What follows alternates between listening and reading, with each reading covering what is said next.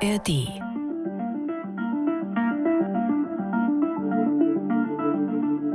Hey, das ist die Doku, ich bin Johannes Nichelmann, herzlich willkommen.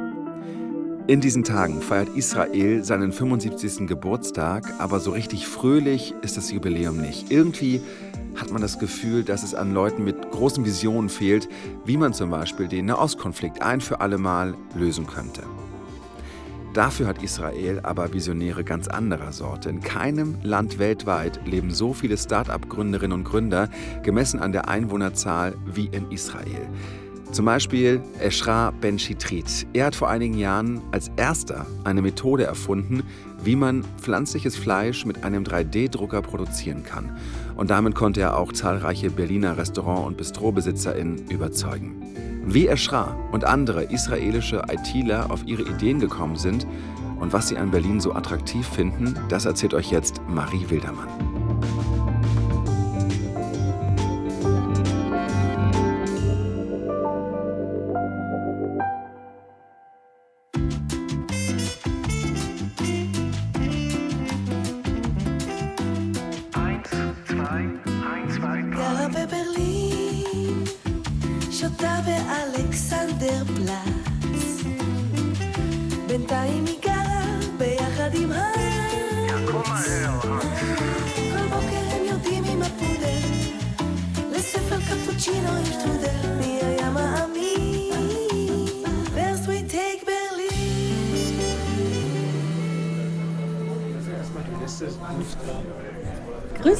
Hallo, Marie Wildermann. Wunderschönen guten Tag, Tino Roth von The Grand. Wunderschön, dass Sie da sind. Ja, vielen herzlichen Dank. Das ist meine Begleitung, ein guter Freund, Thomas. Wunderschönen guten Tag. Ein Hobbykoch und Gourmet. Ah, sehr schön. Da freue ich mich auf heute Abend. Ja, wir ja. auch. Wir auch. Sehr schön. Prima. The Grand in Berlin Mitte. Von außen ist gar nicht erkennbar, dass es hier drinnen ein Restaurant gibt. Es sieht eher aus wie ein Club. Wir sind hierher eingeladen worden, um etwas zu probieren, was ich in meinem Leben noch nicht gegessen habe. Veganes Fleisch, produziert mit einem 3D-Drucker. Diese Idee, die ich verstehen, sehen und schmecken will, stammt von dem Israeli Eschra Ben Shitrit. Er ist 38 Jahre alt und lebt in Tel Aviv. I was a big meat lover. I stopped eating meat Früher war ich ein großer Fleischliebhaber. Doch vor etwa acht Jahren, als ich zum ersten Mal Vater wurde, habe ich begonnen, mir mehr Gedanken über die Zukunft zu machen. Also das hat mich auch dazu gebracht, kein Fleisch mehr zu essen. Drei Jahre später, als sein zweiter Sohn zur Welt kam, kündigte er seinen Job bei dem Drucker- und PC-Hersteller HP. Er wollte endlich etwas Sinnvolles machen, etwas, das Potenzial hat und sich nachhaltig auf den Planeten auswirkt. So kam ihm die Idee, alternatives pflanzenbasiertes Fleisch zu drucken. Er erzählte seinem Freund Adam Lahav davon. Der war sofort begeistert und einige Zeit später gründeten die beiden Redefine Meat. 2018 war das. When we started, we said uh, meat will come from the 3D printer Not because uh, we like science fiction. Wir wussten vom ersten Tag an, dass das Fleisch aus einem 3D-Drucker kommen musste. Nicht, weil wir Science-Fiction-Fans sind, sondern weil wir eine Alternative zum Rind finden mussten. Denn es ist doch verrückt, ein Tier zwei Jahre lang großzuziehen, um es dann zu töten. Also sagten wir uns, dass wir diesen 3D-Druck entwickeln müssen, der das Rind ersetzen wird. Wir wussten nicht, wie ein 3D-Drucker für Fleisch aussehen könnte, wie die Produktion aussehen könnte, die Software. Uh, Aber wir wussten, dass man für die Herstellung eines Steaks eine Form der additiven Fertigung braucht, bei der das Nahrungsmittel Schicht für Schicht hergestellt wird. In Berlin gibt es mittlerweile über 20 Restaurants, Bistros und Imbissketten, die das vegane Fleisch von Redefine Meat anbieten. Eschras Team macht mir ein Probeessen im The Grand klar. Auf der Webseite wirbt das Restaurant mit deutsch-französischen Köstlichkeiten und besonders zartem Fleisch. Auf der Speisekarte steht neben dem veganen Steak von Redefine Meat auch ganz echtes rosa Rinderfilet und Entrecote.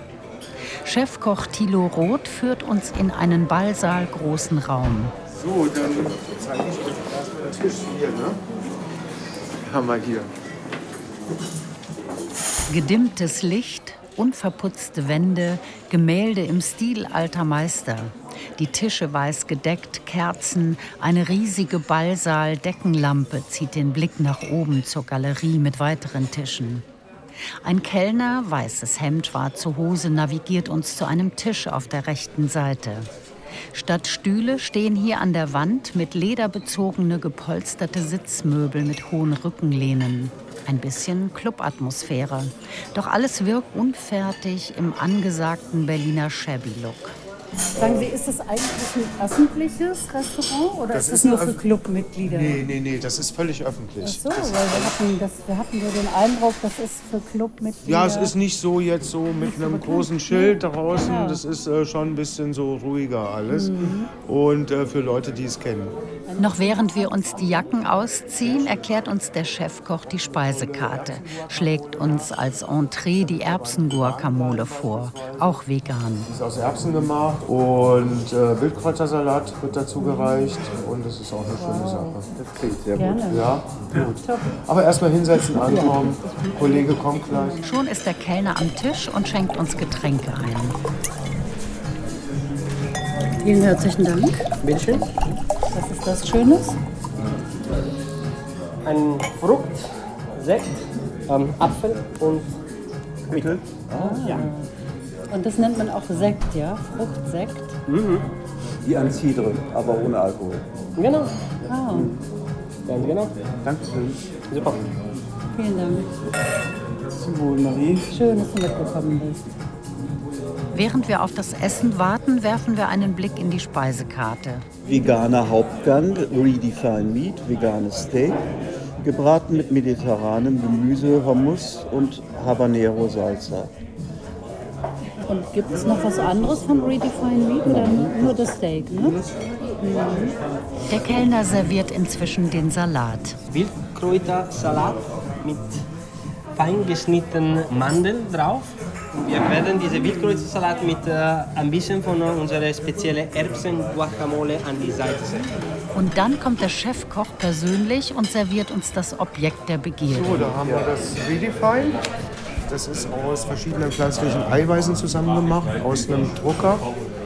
Selber probieren bitte.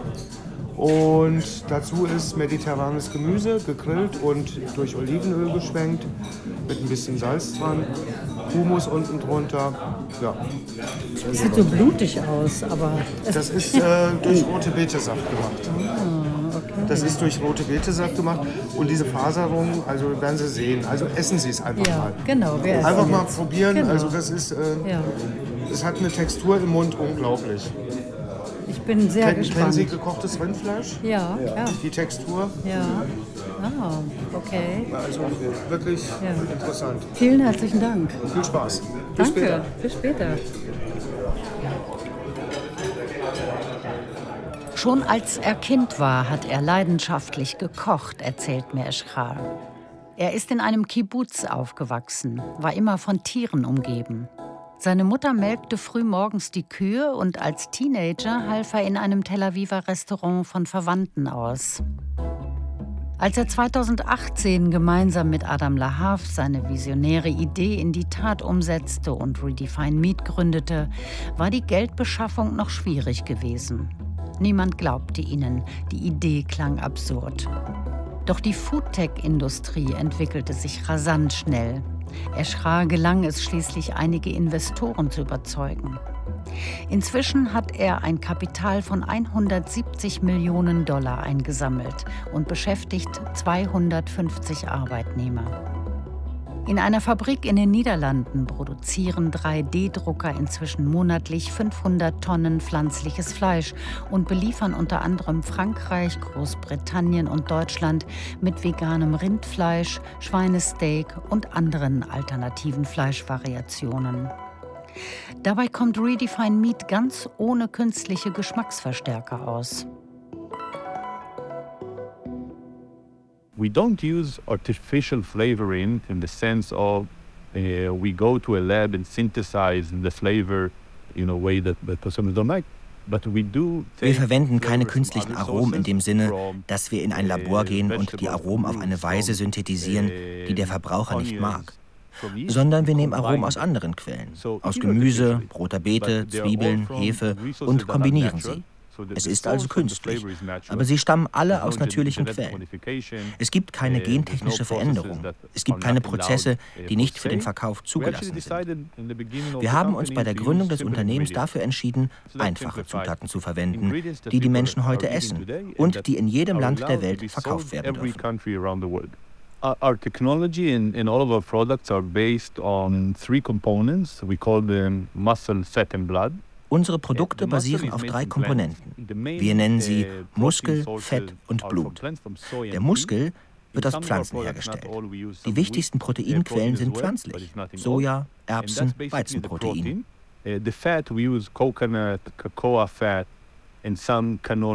Für das Fett verwenden wir Kokosfett, Kakao und etwas Rapsöl, um das tierische Fett durch eine pflanzliche Fettmischung zu ersetzen. Das ist natürlich viel komplizierter, weil wir aus dem Fett ein Gewebe machen.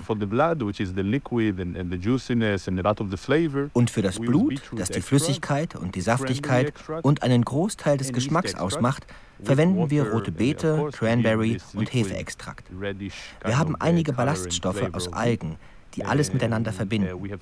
Jedes Produkt hat leicht unterschiedliche Zutaten, aber den Großteil verwenden wir in allen Produkten.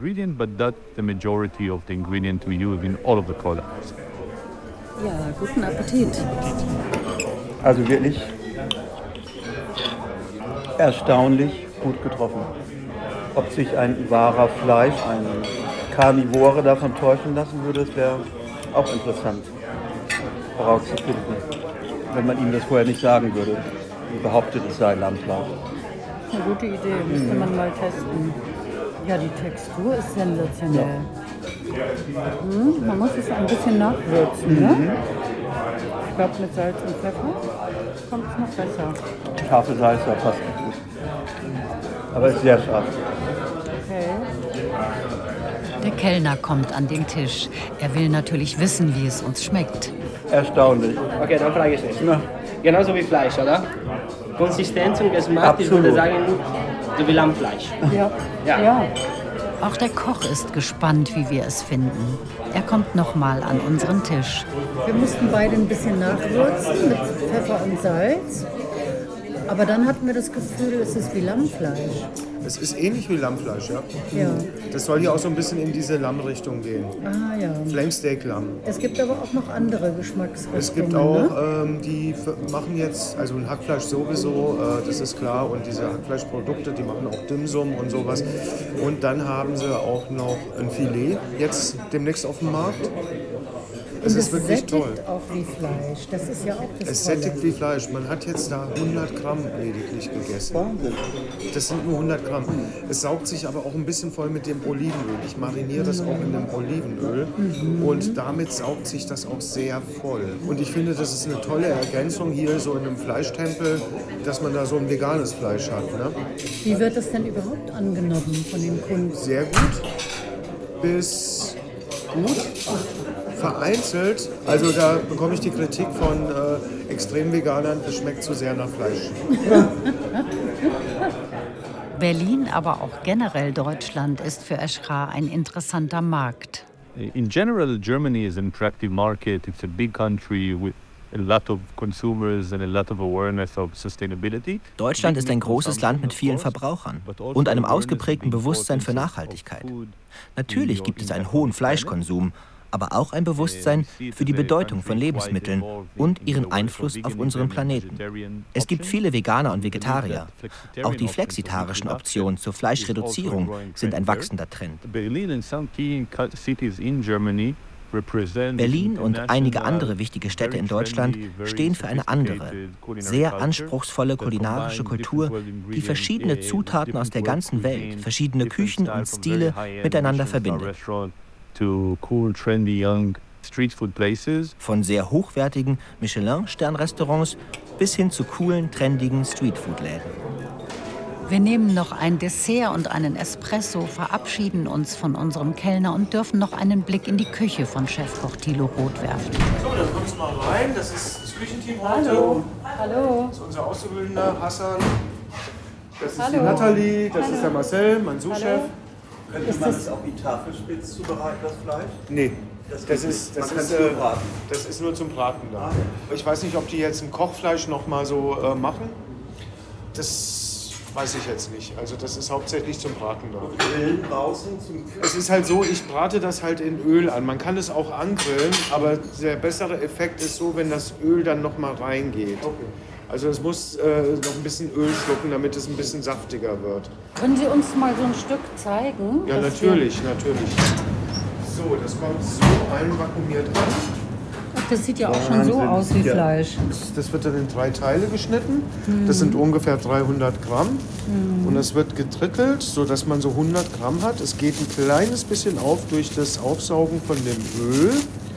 Und hier so den Anschnitt, wenn man den so sieht, da sieht man auch so ein bisschen, wie diese Fasern so gedruckt wurden. Sehen Ja, Sie das? Ja. genau. Und man sieht ja auch direkt, wie diese Fasern so übereinander gelegt wurden. Kann man das roh essen? Schmeckt Nee. das? einfach mal nee, ne? Nee, eigentlich nicht. Nee. Es sollte auf 70 Grad, es, es sind ja Eiweiße. Und dann haben die da so eine Art pflanzliche Algengelatine noch drin. Und also so kann ich mir das erklären. Und deswegen gibt es diese Effekte wie äh, bei so in der Faserich wie in der Kalbsbacke oder so. Auch die Farbe ist ähnlich, Ja, ne? das Dieses erzielen die, glaube ich, durch rote Beete. Interessant. Ja. Und ist das sehr teuer im Einkauf? Es ist teuer im Einkauf, aber nicht sehr teuer. Also Teurer, teurer als Fleisch? nein, das hält sich so die Waage. Das hält sich so die Waage.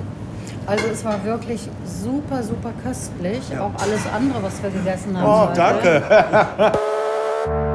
Folks, the destination of this coach is Hazard, Kentucky. Próxima estación. Sagrada Familia. Maximilianstraße. Chicago Lane. Porte de Vincennes. Chimani-Straße.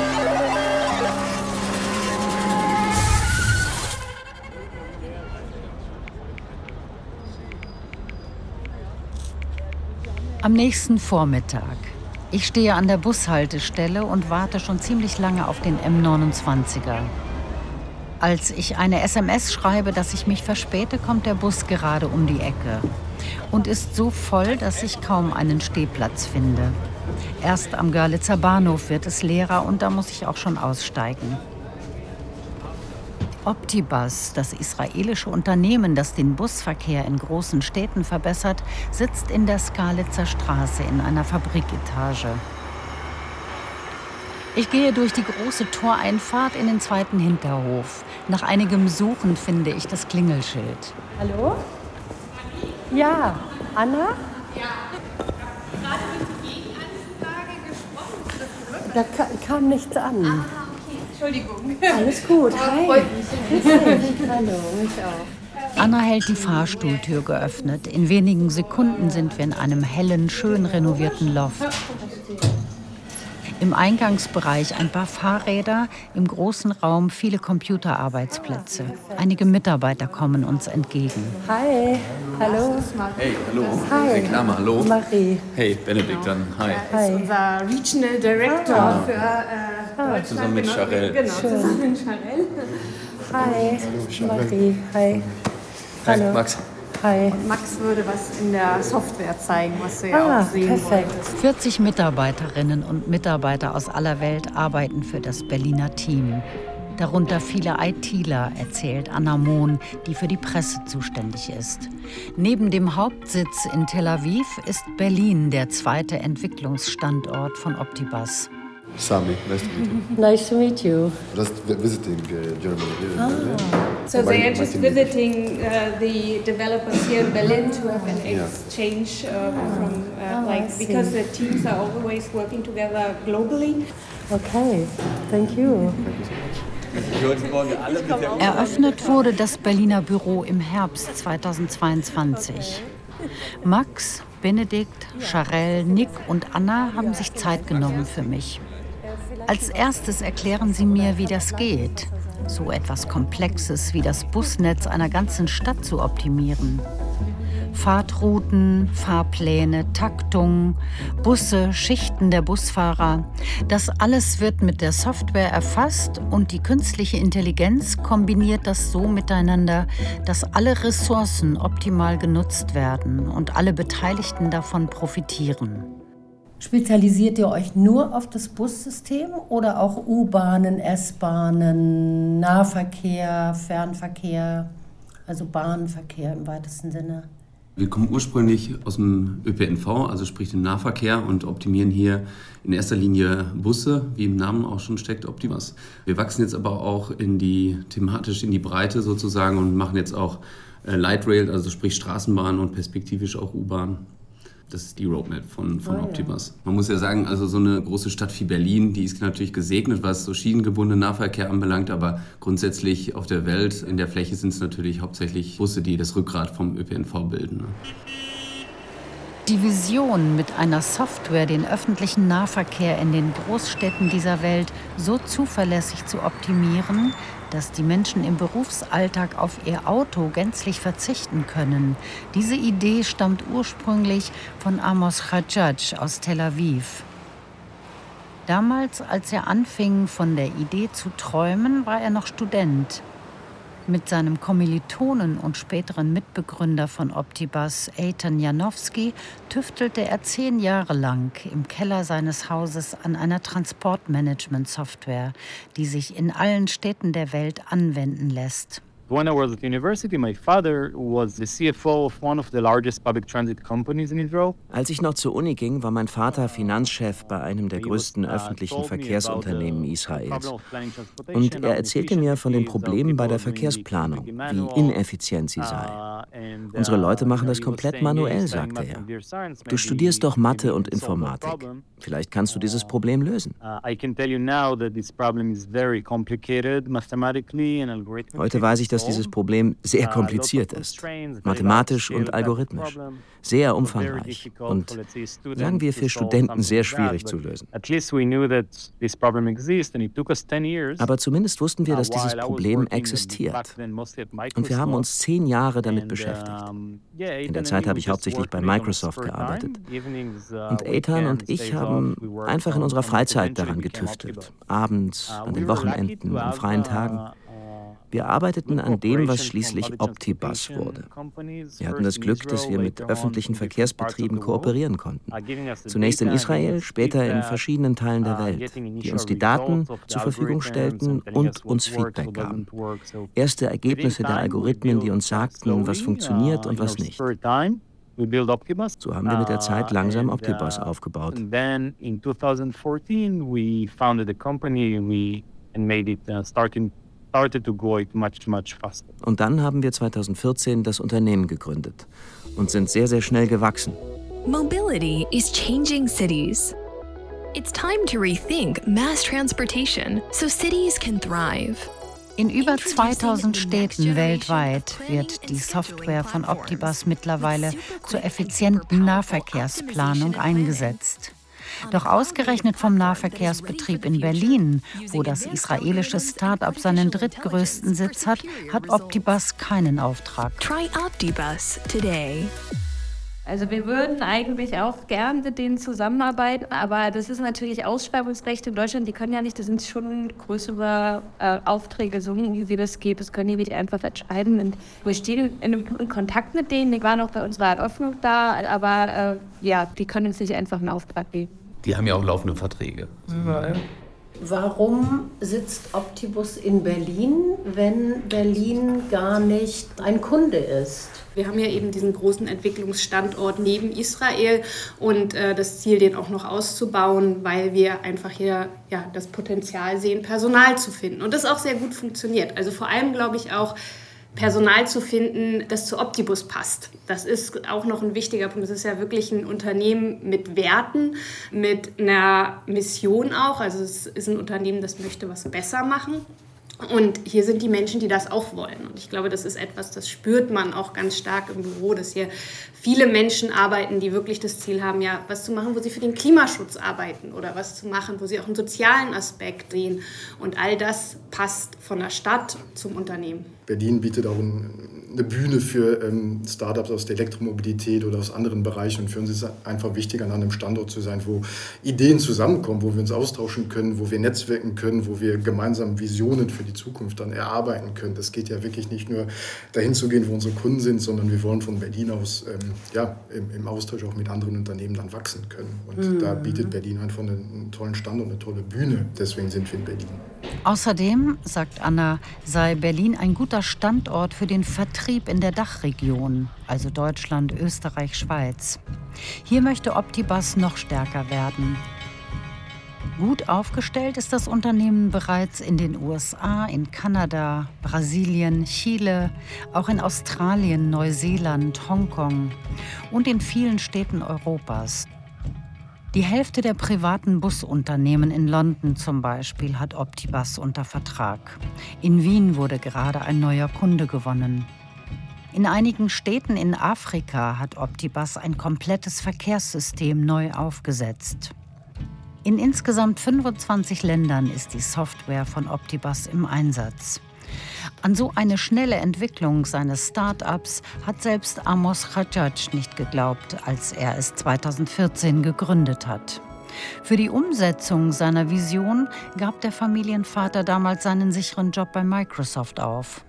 To me, it was more that I felt like I'm in a good place. I'm uh, developing myself. I was, Für mich war das uh, damals so. Einerseits fühlte ich mich bei Microsoft am richtigen Platz. Ich konnte mich weiterentwickeln, wurde laufend befördert. Ich war sehr zufrieden, hatte gute Freunde uh, und wollte diese Stelle eigentlich gar nicht aufgeben.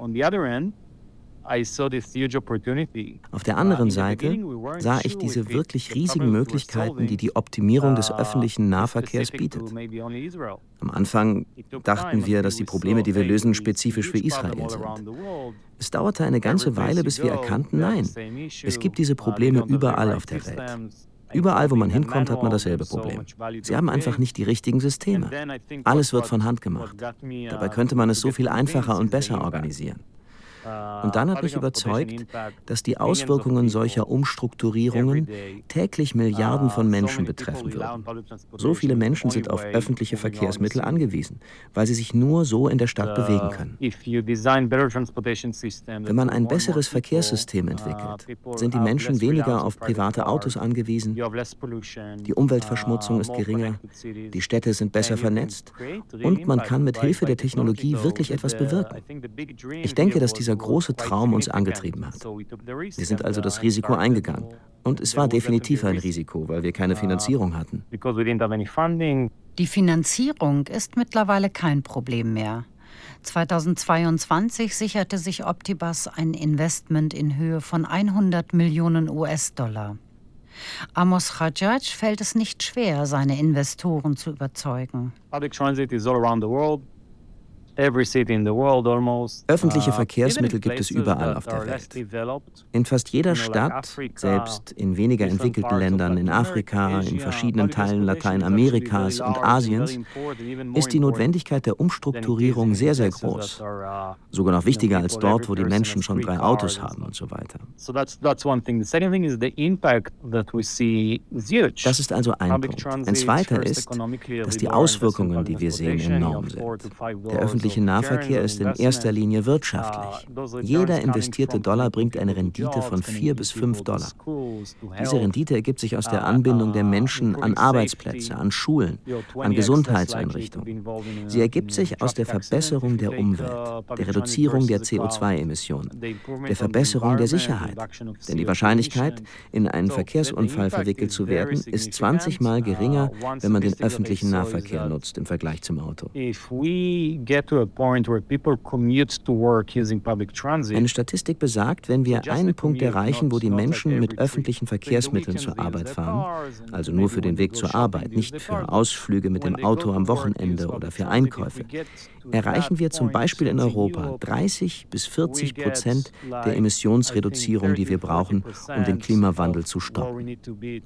Die Auswirkungen auf die Welt sind also signifikant. Und wir sehen das Interesse bei unseren Kunden. Wir sind jetzt in 2000 Städten. Vor sechs Monaten waren wir in 1000 Städten. Sechs Monate davor waren wir in 500 Städten präsent. Wir sehen die Auswirkungen auf unsere Kunden und was sie sagen.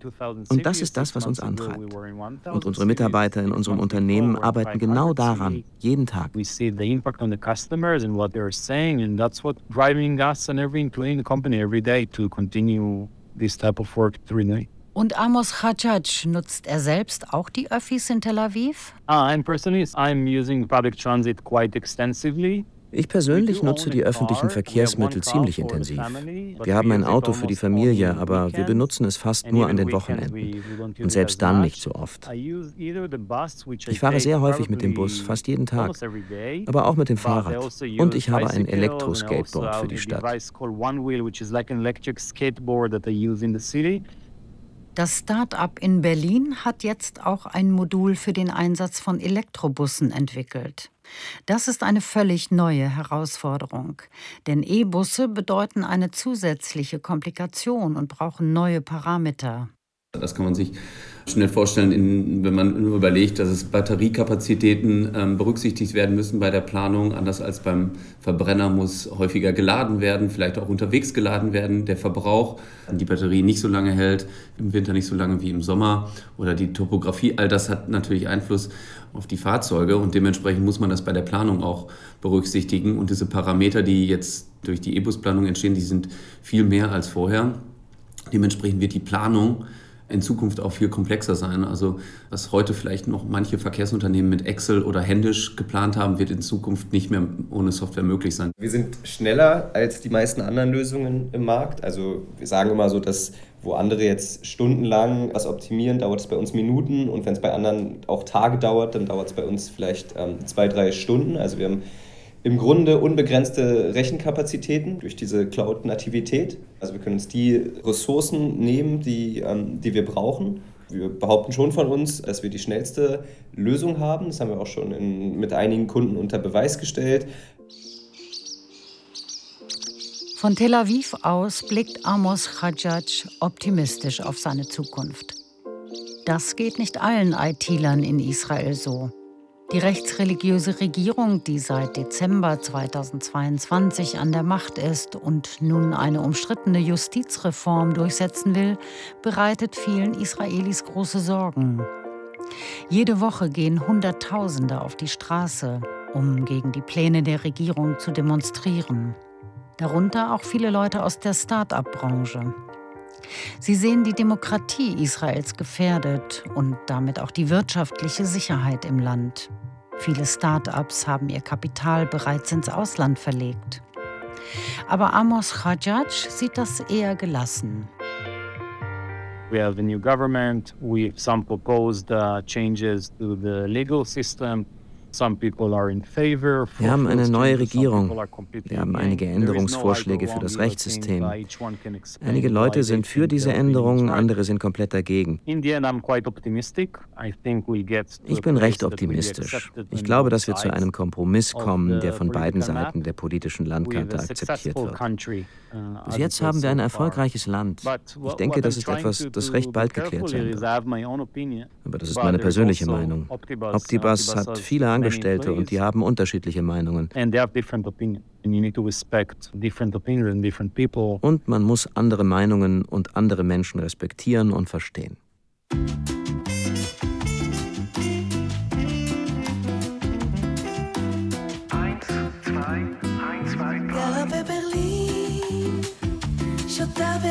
אלכסנדרפלץ בינתיים היא גרה ביחד עם ה...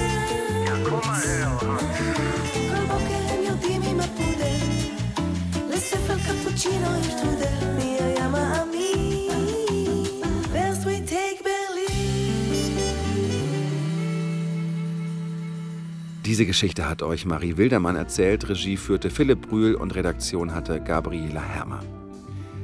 In der nächsten Folge von Deep Doku geht es um Sandra, die uns erzählt, wie einsam und schwierig es sein kann, den eigenen Vater nicht zu kennen. Als sie beschließt, ihn zu suchen, weiß sie nur, dass er wieder in seinem Heimatland Mosambik leben soll. Ob sie ihren Vater wirklich finden wird und das Gefühl von Einsamkeit endlich vorbei ist, das erfahrt ihr in der nächsten Woche. Jeden Mittwoch gibt es eine neue Folge von Deep Doku in der ARD Audiothek und überall da, wo es Podcasts gibt.